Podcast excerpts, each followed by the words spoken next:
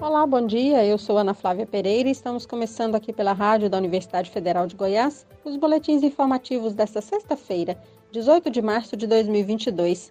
Nossa programação, você já sabe, pode acompanhar nos 870m, pelo site radio.fg.br e pelo aplicativo MinUFG.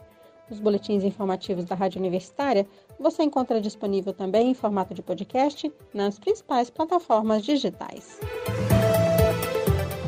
Conforme decreto assinado ontem pelo prefeito de Goiânia, Rogério Cruz, do Republicanos, não é mais obrigatório o uso de máscaras de proteção facial em locais abertos. A obrigatoriedade só está mantida para locais fechados. E são considerados locais fechados ambientes de trabalho, de estudo, de cultura, de culto religioso e de lazer. E ainda estabelecimentos comerciais, repartições públicas, instituições de saúde e educação.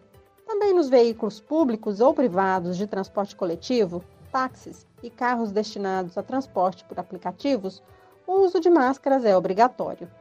Em ambientes abertos, o uso do equipamento de proteção contra a Covid-19 é recomendado para pessoas imunossuprimidas, com comorbidades de alto risco, pessoas não vacinadas e com sintomas de síndrome gripal. Os ambientes abertos, segundo o decreto da Prefeitura de Goiânia, são as ruas, calçadas, praças, jardins e parques, assim como qualquer outra área ao ar livre, mesmo em condomínios particulares, verticais ou horizontais, e em estabelecimentos públicos ou particulares. Na cidade de São Paulo, a partir de hoje, começam a ser vacinados contra a Covid-19 idosos com 80 anos ou mais que tomaram a terceira dose da vacina há pelo menos quatro meses. Na capital paulista, cerca de 250 mil idosos estão aptos a tomar a quarta dose da vacina.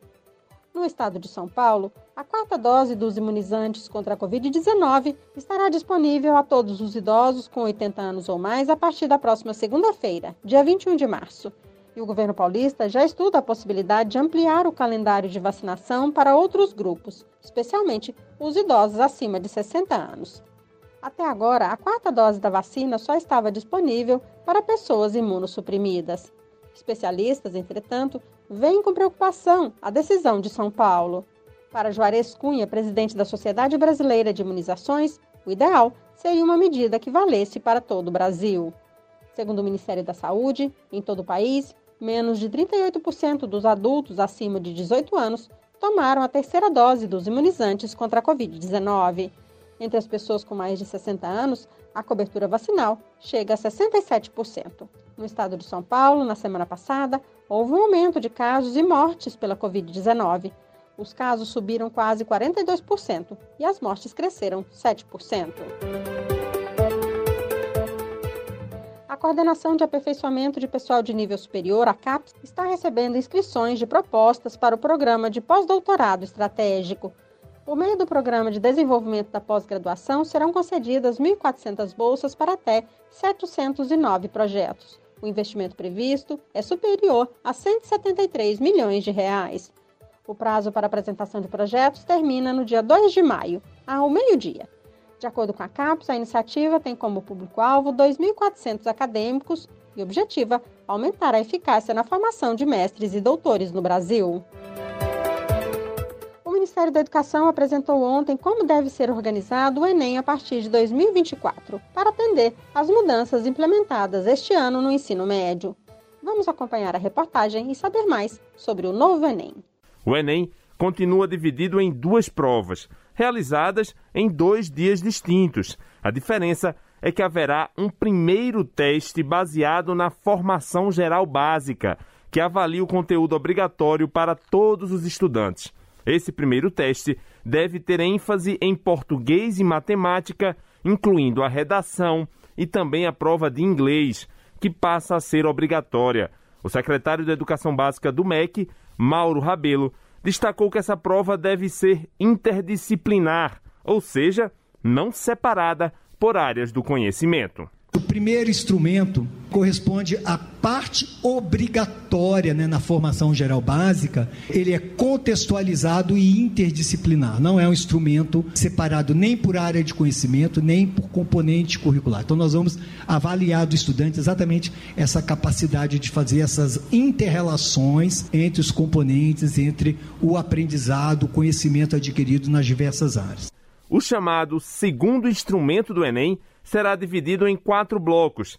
Cada bloco vai reunir duas áreas do conhecimento. Por exemplo, o estudante poderá escolher fazer matemática e suas tecnologias casado com a área de ciências da natureza e suas tecnologias.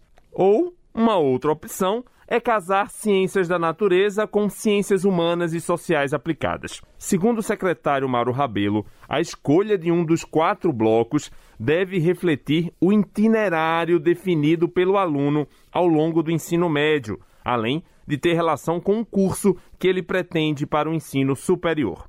Já os estudantes que optarem pelo itinerário de formação técnica e profissional durante o ensino médio devem receber uma bonificação na prova para ingressar em um curso superior, como explicou o secretário Mauro Rabelo. Ele não está dispensado de fazer a prova, ele vai fazer a prova, o bloco, de acordo com o curso superior que ele deseja, né? E a nota dele vai ter uma ponderação de acordo com a aderência da formação técnica dele ao curso superior pretendido. As diretrizes apresentadas pelo MEC agora serão analisadas pelo INEP, um instituto responsável por elaborar a prova do Enem que irá trabalhar com essas orientações para produzir o novo Exame Nacional do Ensino Médio até 2024. Da Rádio Nacional em Brasília, Lucas Por Deus Leon.